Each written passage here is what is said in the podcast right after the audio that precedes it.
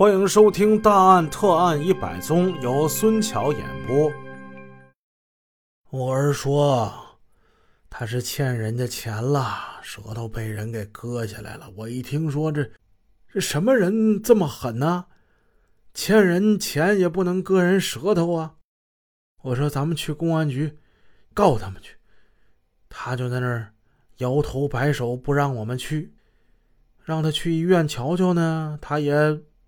摆手摇头也不让去，我儿平时就不大爱说话呀，这时说话又费劲，我们也没办法，就让他在炕上躺着吧，只能依着他。我跟老伴儿也商量过，还是依着孩子吧，我们就没去派出所告割他舌头的人，他始终也没说是谁割的。没法治伤，就只能喂他水、小米粥。后来又给他花钱买了奶粉，喂着奶粉喝，就在炕上整整躺了七天呢。这血呢，后来倒是不流了，但是总喝汤也不行啊。但喂东西他实在是没法往下咽。十多天以后，他还不让去医院去治疗，也不说是谁割的。这样挨过去有半个月吧，腊月十八，人就没了。我们这才找人发丧嘛。经了解，薛家老夫妻并不是此地人，他们说话是山东口音。他们一家是从鲁南迁来这里落户的，所谓是单门独户，并没有什么亲友。又养个独子，平时呢没有什么朋友串门，所以出事之后外人不知。一直到死后要发丧要葬人了，必须得有人帮忙，这才惊动了村干部还有四邻乡亲。办案民警也向邻居乡亲们了解，包括其父母也谈了。临出事之前，薛奎就是骑车卖那种拐杖泡泡糖的。走村串户，此地呢离涿县比较近，所以大多是在涿县走村串户，赶大集做点小买卖。薛奎四十二岁，身高一米七，还是符合冷怀英讲的个头。他相貌平平，身上脸上没有明显的特征。案发前穿了一个黑棉袄。薛奎成年之后曾经结过一次婚。女方是外省来的，跟他结婚之后半年，嫌他穷，女方就跑了。从此之后，他再未成亲，光棍一人在外边做点小买卖为生，卖泡泡糖呢，已经五年了。薛奎所谓的割舌天明回家之日，正是在塔上乡冷庄有人被咬断舌头之时，时间呢符合无误。现破旧自行车和两个曾经装着泡泡糖的花筐还在。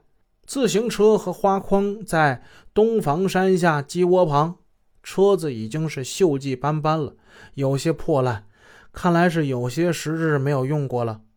警方想要提取这辆自行车作为一个证物，老两口呢死活不让，他们家穷嘛。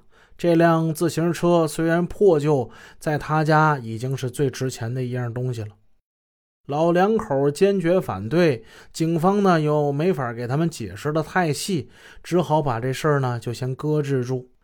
警方从其他乡亲口中证实了，薛奎确实是骑车卖糖，且卖黄色泡泡糖的时候居多。对薛奎的身高、年龄。体型、相貌、穿着、文化、职业，尤其是1985年1月23日，也就是腊月初三那天被断舌的情况，都分别为薛奎的父母二人做了一个详细的笔录。村委会、镇派出所都出具了情况证明，还有死亡死因证明。邻居出具了证言。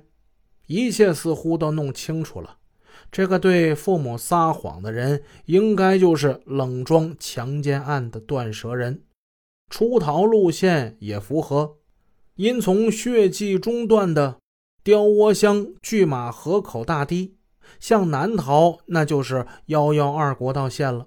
再向前行二十多里，正好就到了公村镇，这条路就可以逃回柳林村了。再说所谓欠账割舌，这真是自古未闻啊！有割舌之仇还不报，干吃哑巴亏的，也极不符合常理，简直是匪夷所思。他不跟人交往，且又是蝇头小利的买卖，能欠什么账呢？再说欠什么人的账，才能受到古来未有的酷刑呢？有听说欠账的时候。剁手指的还真没听说过有割舌头的。孔队长、杨队长向镇派出所提出，为了进一步确认身份、获取证据，我局呢将来开棺验尸。八十年代初，农村相对管的比较松，其实那个时候已经提倡火化了，但是还是很多人呢抱着这种入土为安的思想。所以他们是想尽办法拒绝火化。薛家就这么一个孩子嘛，最后还是想给他入土为安。此时警方提出了要开棺验尸，这可是个大事啊，得跟固安县的县局先打个招呼。毕竟说是跨着县呢，如果说没有当地的乡镇派出所支援或者是协调的话，想开棺验尸，估计不是那么太容易。还没等固安县的县局下来跟老两口谈，这薛家的父母呢，不知怎么的，耳闻了一些风声，怎么的，要把我儿从坟里刨出来？哎呀，那可不行啊！你们作了孽了，那是已经人都死了，你们要干什么呀？老两口连哭带闹，坚决不干。老太太抱着办案民警的腿，连哭带嚎。老头子呢也煞有介事的，你们要是敢往前一步，我就拿脑袋撞墙，碰死我得了。我儿死的已经够倒霉了，怎么再能让尸骨见天呢？不行啊，绝对不行。本集已播讲完毕，感谢您的收听，下集见。